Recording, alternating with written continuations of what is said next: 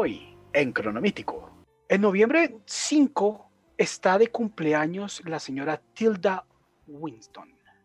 Cumple 60 años esta gran actriz. No sé quién es. Espere, yo lo busco. Tilda Swinton hizo el papel del arcángel Gabriel en Constantine. Ah, claro, la, la, Es la. la hechicera suprema en Doctor Strange, Doctor de la que hablamos Strange, ayer. Que hablamos ayer. Entre otros grandes papeles que tiene esta actriz. Esta señora es muy andrógena, ¿no? O sea, es. Ajá. es- Ella siempre la ha votado como a ese, si no, si no posición de género, como a esa estética. Sí, exacto. Exacto. Sí, y actúa, y actúa re bien. 60 años. ¿Cómo la ve? No, bien, bien, bien. Ella actúa mucho, marica. Esa es una dura. Sí, señora. Gran actriz, sobre todo de películas también independientes, Sí, más que todo. sí, sí, sí.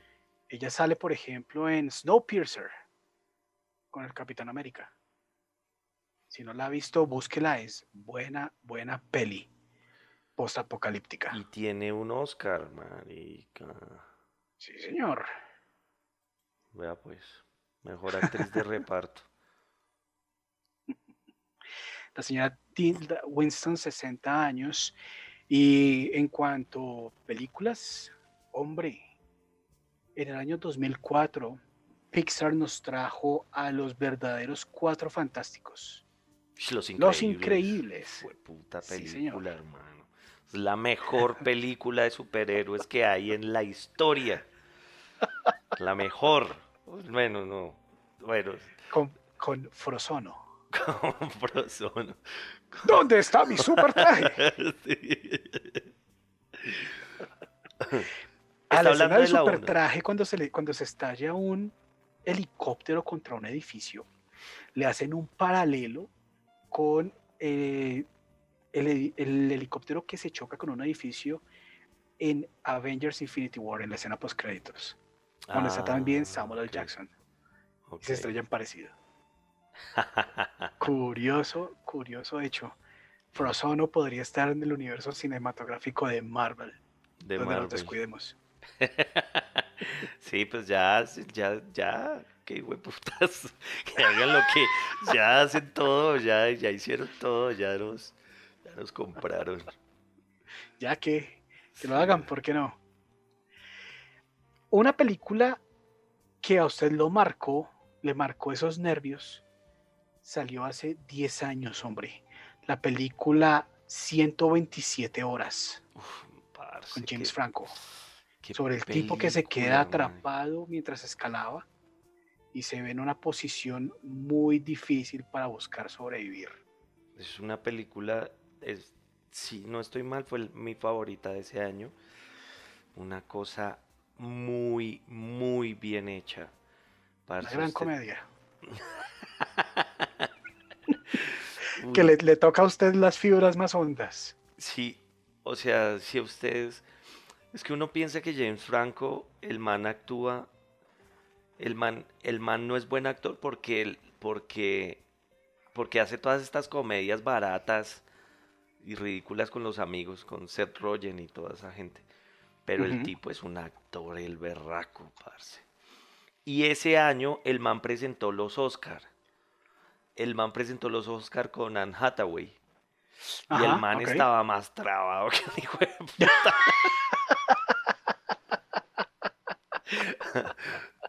Pero ese tipo actúa mucho. Ese tipo actúa, actúa mucho. Sí. Sí, mi hermano. Y hombre, cerrando cronológico para hoy, le cuento dos hechos históricos. Uno un poquito viejo, pero que todavía tiene trascendencia, es que el 5 de noviembre de 1605, un señor llamado Guy Fawkes casi revienta el Parlamento británico con explosivos y pólvora ¿Qué? buscando matar al rey Jacobo I de Inglaterra, que era protestante. Guy Fawkes era católico. Y eso. Esta rebelión que le salió mal al tipo terminaron cogiéndolo y matándolo, ejecutándolo. Pero pues hombre, usted puede tener una relación sobre lo que ocurrió en esa noche y un cómic, una novela gráfica que sacó una película basada en esa novela también. Claro. de venganza. de venganza, claro. Donde utilizan una máscara con la cara de Guy Fawkes para poder derrocar el gobierno opresor de ese pseudo futuro en el que habitan en la novela y en la película. Hoy estuve viendo un video precisamente de, de Alan Moore, que el tipo dice que a él no le gustó la película ni le gustó el cómic. Digo, el, el cómic sí, pues obviamente sí, lo hizo, él. Sí. No, a él no le gustó, por ejemplo, la, la broma mortal, ¿no?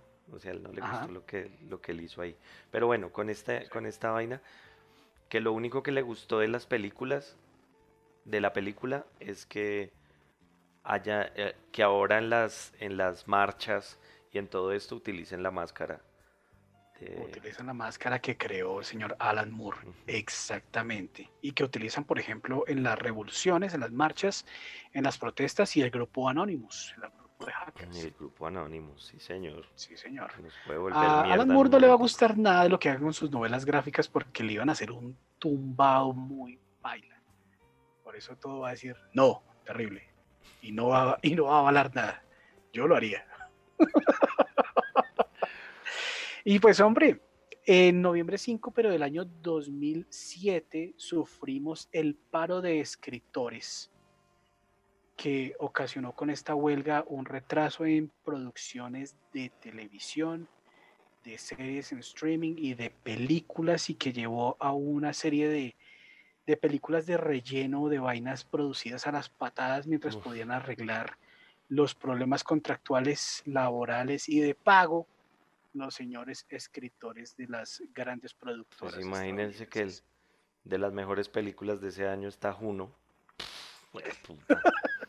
Tienen como, va a ser algo como algo de este año. Una de las películas más, de las mejores películas es eh, Doctor Dolittle. Pues, sí, sí, sí, tienes razón. Si la vida te da limones y es el 2020, exprímetelos en los ojos. Y con esto terminamos Cronomítico para hoy.